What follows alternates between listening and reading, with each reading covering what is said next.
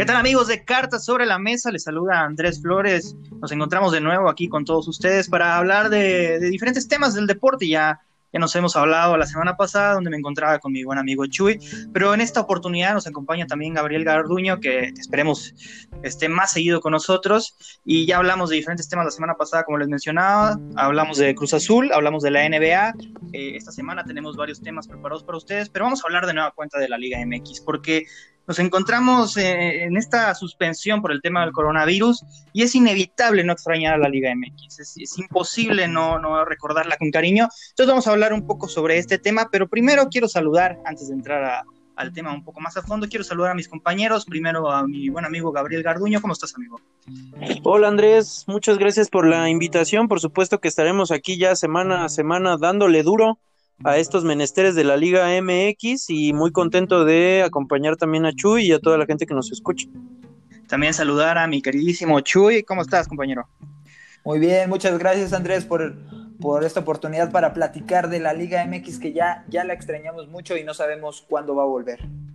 Amigos, vamos a hablar sobre los equipos que han salido más afectados y que han salido más beneficiados por esta suspensión de la Liga MX, inevitable por el tema del coronavirus, y que nos detiene en un torneo que estaba lleno de emociones, que, que tenía muchos equipos con historias muy diferentes. Pero primero vamos a hablar de los equipos más afectados por este tema. Y me parece, salvo su mejor opinión, que Cruz Azul probablemente sea el equipo más afectado por el tema del coronavirus.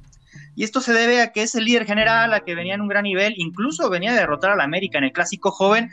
y ahora va a tener que detenerse, va a tener que esperar y le da oportunidad a otros equipos también de, recuperar piezas, de recuperar ritmo, de recuperarse mental y anímicamente también. Y vamos a ver cómo regresa Cruz Azul, que probablemente también va a tener una enorme presión sobre sus hombros cuando regrese a la Liga MX. No sé qué te parezca sobre este tema, Gabriel.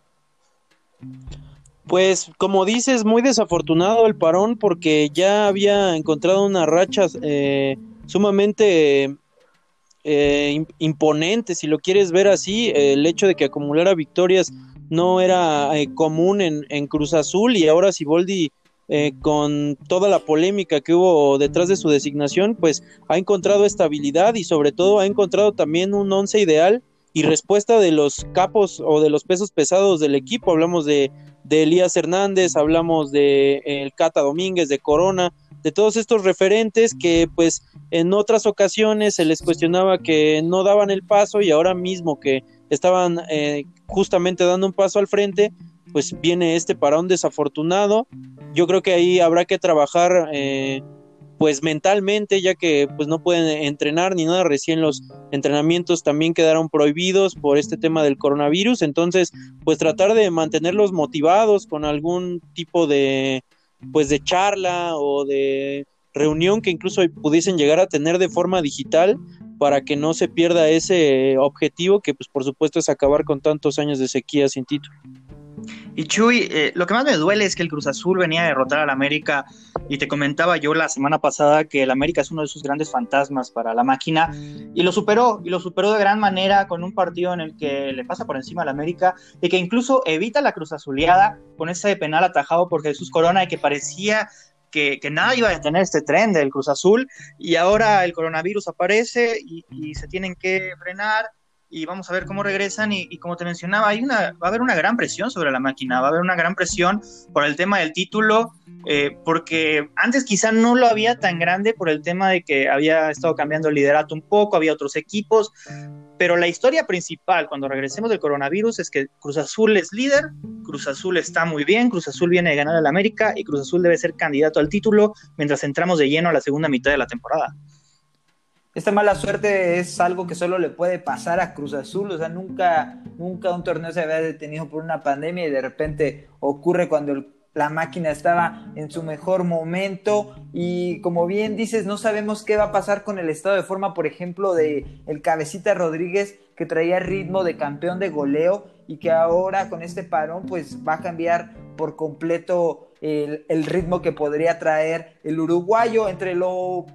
lo poco beneficioso que podría ser esta pausa quizá es recuperar a Milton Caraglio, que en torneos anteriores era el delantero titular, pero que en estos momentos no se extrañaba, pero tenerlo en la banca siempre es una buena herramienta, mientras otros equipos les puede favorecer, los equipos que estaban ahí peleándole a Cruz Azul, que ya venían con una inercia un poco negativa, ahora se pueden ver favorecidos. Ahora, Gabo, hay otros equipos que también salen algo afectados por el tema del coronavirus. Uno de ellos me parece que es Chivas. Chivas que ya entró a zona de liguilla, que estaba encontrando el ritmo, que ya no había tantas quejas por el tema de los refuerzos que no estaban teniendo minutos, principalmente porque los resultados se habían empezado a dar para el equipo del rebaño sagrado, incluso superando polémicas como la de Alexis Vega, este, Macías, por ahí Antuna, el Chicote Calderón y otros más, y estas chivas que encontraban con Tena ese, ese mejor, el mejor momento quizá del rebaño desde la llegada de Tena y que ahora también tienen que frenar, al igual que Santos, que entró al tercer lugar de la tabla general, eh, está invicto en casa desde hace bastante tiempo y que también pierde esa racha positiva. Sí, dos equipos que desafortunadamente también ven cortada su persecución hacia Cruz Azul. Eh, primordialmente Chivas, como bien mencionas, el envión que les dio esas dos victorias, es, tres victorias seguidas en contra de Tijuana, de La Fiera y de, en el clásico tapatío contra Atlas. Quizás se vieron un poco mermados después de ese empate polémico contra Monterrey, pero iban en, en camino de Hacienda, entonces eh, por supuesto que les perjudica en este tema de que Luis Fernando Tena hasta cierto punto no podía encontrar su once titular y después cuando ya más o menos empieza a ver cómo se puede acomodar el cuadro, cómo empieza a responder de nueva cuenta eh, JJ Macías, cómo Uriel Antuna después tiene revancha personal después de esas eh, jugadas con las que muchos lo criticaron contra Cruz Azul, entonces por supuesto que está en un momento muy inoportuno esta pausa para el rebaño. Y en el tema de Santos pues siempre ha sido un equipo que se fortalece en casa, ha sido su, su bastión, es un, una característica de este equipo y Almada lo sabe, entonces yo creo que quizá de estos dos conjuntos, tanto Chivas como Santos, probablemente sea el que quizá menos le, le perjudique, salvo tu mejor opinión, porque al final, pues bueno, creo que ellos ya tienen una idea mucho más definida, tienen mucho más tiempo de trabajo con Guillermo Almada y Luis Fernando Tena todavía estaba batallando un poco, incluso en, en unas jornadas eh, al inicio del torneo, en, cuando se metieron ese bache, se hablaba de su continuidad con el equipo y ahora mismo han encontrado esa paz y pues es muy inoportuna esta pausa. Y yo creo que Santos quizá puede ir sorteando un poco más porque al final también tiene jugadores pues mucho más cuajados dentro de la liga. Hablamos, pues por supuesto, del huevo Lozano, de Julio Furch, esa dupla que incluso a muchos les recuerda la de Borghetti y el Pony Ruiz en, en aquellas épocas de Santos, eh, muy buenas. Entonces, yo creo que es más inoportuna para Santos que para Chivas, perdón, que para Santos, pero al final, pues los dos se ven perjudicados, eso es un hecho. No sé si es momento de volvernos locos y mencionar al Pony Ruiz y a Jared Borghetti en esta conversación. No lo sé, pero es verdad que el Santos podría tener menos problemas que Chivas cuando regrese a la Liga MX. Ahora, Chuy, también hay otro equipo muy intrigante y ese es Tigres, porque Tigres es bien conocido como un equipo que en la parte final de los torneos remonta, se coloca bien en zona de clasificación, toma la ventaja de localía para la liguilla y de repente empieza a derribar rivales pero, pero con este parón quizás sea un poco más complicado cumplir con, con ese ritmo que han llevado los últimos torneos.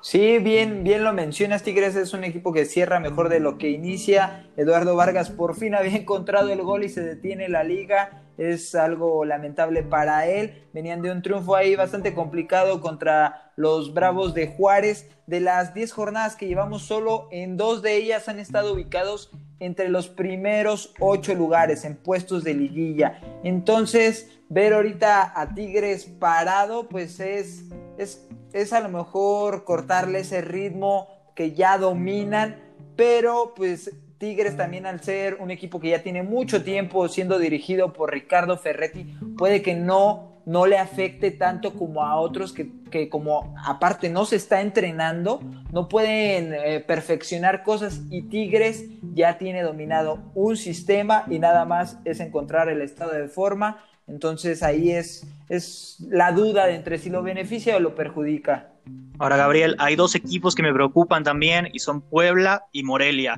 porque son dos equipos que venían bien, principalmente Puebla, que hace unas semanas se hablaba de que Reynoso en el partido contra Santos iba a perder en, la, en casa, iba a terminar perdiendo el puesto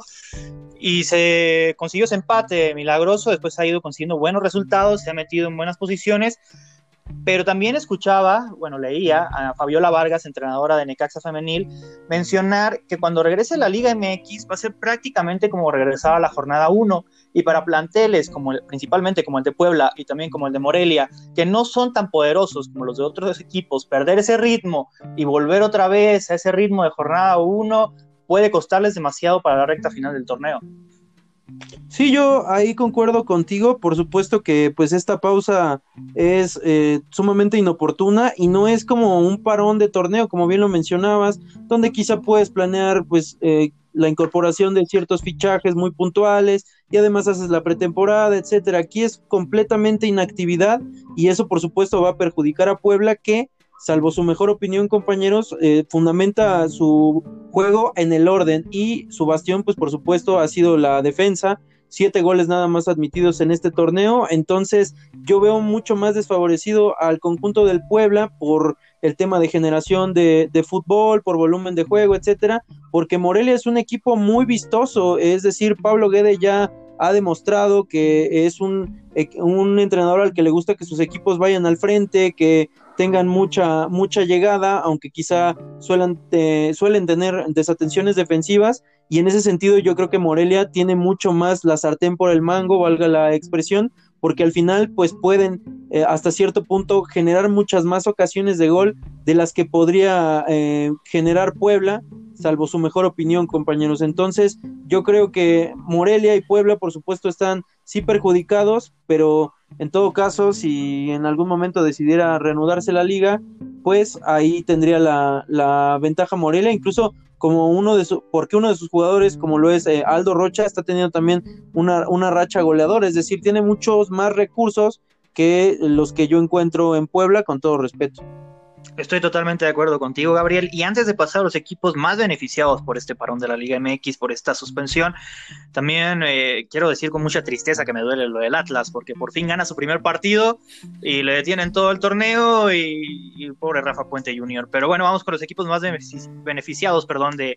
este, de esta suspensión por coronavirus. Y quiero hablar de dos equipos, primero que nada, América y Pumas. América ha sufrido mucho por el tema de las lesiones y creo que esto le viene bien, eh, recuperar jugadores, eh, me parece que, es lo ideal para el equipo del América. Y por el otro lado, Pumas, que arrancó muy fuerte, fue líder general y que de repente comenzó en una pequeña caída, eh, no sé si libre, pero una pequeña caída en, los puestos de la tabla general. Y creo que esta pausa le, le viene bien para replantearse para recuperarse mentalmente y para, volver con fuerza. No sé qué, te parezca todo esto, Chuy.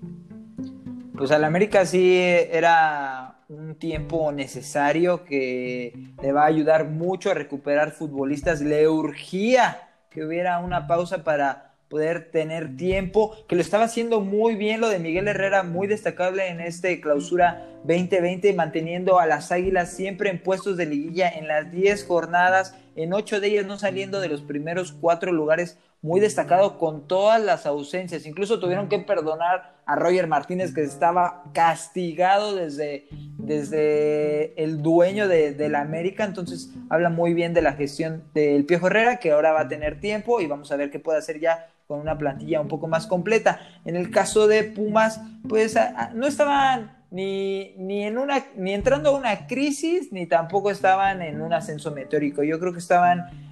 todavía en un buen torneo que seguían tratando de entenderse eh, Michel buscó algunas incorporaciones para los últimos partidos, ya poniendo a Dineno de titular y ya no siendo el revulsivo. Entonces le puede ayudar un poco a un técnico como el español que es muy preparado, que estamos viendo que trae eh, ideas nuevas y que sí trae este, una organización importante. Entonces con esta pausa yo creo que le va a dar eh, lo suficiente para poder planear el resto de la temporada.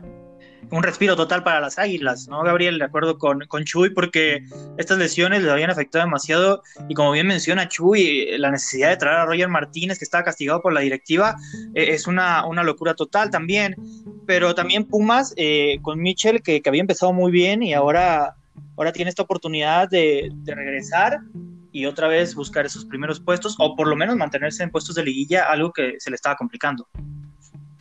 Sí, Andrés, en temas del América, por supuesto que es loable lo que ha hecho Miguel Herrera con el equipo, eh, cubrir tantas bajas y aún así hacerlos competitivos es digno de destacar, pero hay muchos cuestionamientos hacia la forma de jugar del equipo. Se vio en el clásico joven, Cruz Azul realmente tuvo que haber ganado con holgura y también irse al marcador eh, con ventaja eh, muy rápido. Sin embargo, pues bueno, las circunstancias se presentaron de esa manera e incluso pudo haberse quedado sin la victoria del conjunto celeste. Entonces yo creo que Miguel Herrera, eh, por supuesto, se, se le destaca este hecho de que pueda hacer al equipo competitivo sin lesiones, pero en cuanto a funcionamiento deja mucho que desear. No sé si los refuerzos fueron los indicados. Leo Suárez ya se ha manifestado en el marcador, sin embargo, yo creo que en comparación con Renato Ibarra, quien por supuesto ya no debería contar para Miguel Herrera ni, ni para el equipo, eh, ahora que se ha manejado, lo comento por estas versiones que dicen de Renato Ibarra que regrese, eh, está muy desfavorecido Leo Suárez por ese costado, Renato Ibarra hacía mucho más, entiendo que son dos jugadores de corte completamente diferente, Leo Suárez mucho más de tenencia de pelota, de mucho más asociación, Renato mucho más eléctrico, más de cambio de ritmo, llegar a la línea de fondo, pero eh, el América basa mucho su juego en el en planteamiento de juego directo y sin este tipo de jugadores veloces por el costado le cuesta mucho. Giovanni Dos Santos no está en un nivel óptimo desde hace mucho tiempo, ha tenido muy pocos destellos para lo que generó su incorporación al América. Yo creo que Andrés Ibarwen debería ser titular en, eh, por ese costado y, y, salvo su mejor opinión, compañeros, lo de Roger Martínez. Yo soy un enamorado completamente del fútbol del colombiano, entiendo que lo hizo mal, las formas no fueron correctas, pero Miguel Herrera no puede prescindir de un jugador con su categoría, de su calidad, que puede cargarse incluso al equipo por momentos. ¿Por qué? Porque es un jugador capaz de arrastrar el balón, de ganar en un mano a mano, de en un dos contra uno, de poder asociarse, tiene disparo de media distancia, remate de cabeza, tiene gol, aunque falla muchas ocasiones, tiene gol. Entonces, yo creo que eh, lo principal que debe hacer Miguel Herrera es incorporar de nueva cuenta a Roger Martínez y recargar el peso ofensivo del equipo en él para que pueda hasta cierto punto cerrar bien el torneo recuperar, porque yo hoy por hoy eh, ya sé que me fui muy, muy a la yugular con Miguel Herrera, que yo creo que es un gran técnico y es el ideal para el América, pero hoy por hoy el equipo está, está dejando de ver y yo creo que tienen que cerrar bien el torneo, si no, no se ve por dónde puedan ganar el, este campeonato. Y en cuestión de Pumas, pues yo difiero un poquito con Chuy, yo sí veo una crisis pequeñita, pero sí atenuada, porque que pierdas con Morelia en casa, después que te zarandee Tigres, después de que la América te empate en el último minuto y después de que León te hace lo que te hizo también en la jornada 10, yo la verdad creo que el equipo de Mitchell, aunque sí concuerdo con él, tiene ideas nuevas, le ha dado también una, una revolución al equipo y los refuerzos han respondido, caso de, de Dineno, yo creo que eh, pues sí es eh, un, un equipo que quizás sí pidió la, la pausa le vino bien para poder plantear quizá el partido contra Tijuana de alguna otra manera o para poder respirar, que se dejara de hablar de, esta mala racha, pero yo creo que también le perjudica un poquito, ¿por qué? Porque de inmediato te quita la oportunidad de poder quizá tratar de derrotar a Tijuana, que venía dando pena también en el torneo, y ahora mismo pues está en pausa con la necesidad de obtener puntos de inmediato. Y pues están como impotentes hasta cierto punto yo quiero pensar. Así es, y bueno, para, para terminar, el último equipo es, Monterrey, un Monterrey que no ha ganado en todo el torneo, un Monterrey que ha dejado muchas dudas, que se supone que debe defender la corona y no lo ha hecho, un turco Mohamed que se siente firme todavía en el puesto, pero el que el crédito se le empieza a terminar poco a poco, ese crédito del Mundial de Clubes, ese crédito del título del torneo anterior, se le empieza a terminar. También estaba un poco preocupado por León, por el tema de, de la Liga de Campeones de la CONCACAF, pero después del baile que le metieron a Pumas me siento más tranquilo con el equipo de Nachito Ambriz. Pero Monterrey, Monterrey es un tema muy preocupante y creo que le puede venir bien todo este descanso, principalmente a los jugadores, un descanso mental para volver bien después de la, de la pausa por el coronavirus. ¿Qué te parece, Gabo? Pues sí, al final yo creo que Rayados agradece que ahora se esté hablando del coronavirus, que se esté hablando de que Enrique Bonilla dio positivo por coronavirus, que se esté hablando de la agencia libre del NFL, que se esté hablando de todas estas personas que hacen todo menos resguardarse en su casa con esta pandemia, porque eh, yo la verdad no, o sea, para mí es incomprensible todavía lo que pasó con Mohamed, eh, no se te puede caer un equipo tan drásticamente de un torneo a otro y más cuando eres el campeón defensor. Y yo creo que eso va un poco con que eh, no estoy diciendo que haya sido, por supuesto, ni mucho menos casualidad el, el, campeonato de Rayados, pero al final lo ganan en penales y lo ganan con un partido o quizá hasta incluso con una llave en la que no fueron 100% superiores, en la que en un torneo donde después de el regreso del turco Mohamed toman una buena racha y fiel al fútbol mexicano, un torneo de inconsistencias, un torneo de, mucha, eh, de si llegas embalado, pues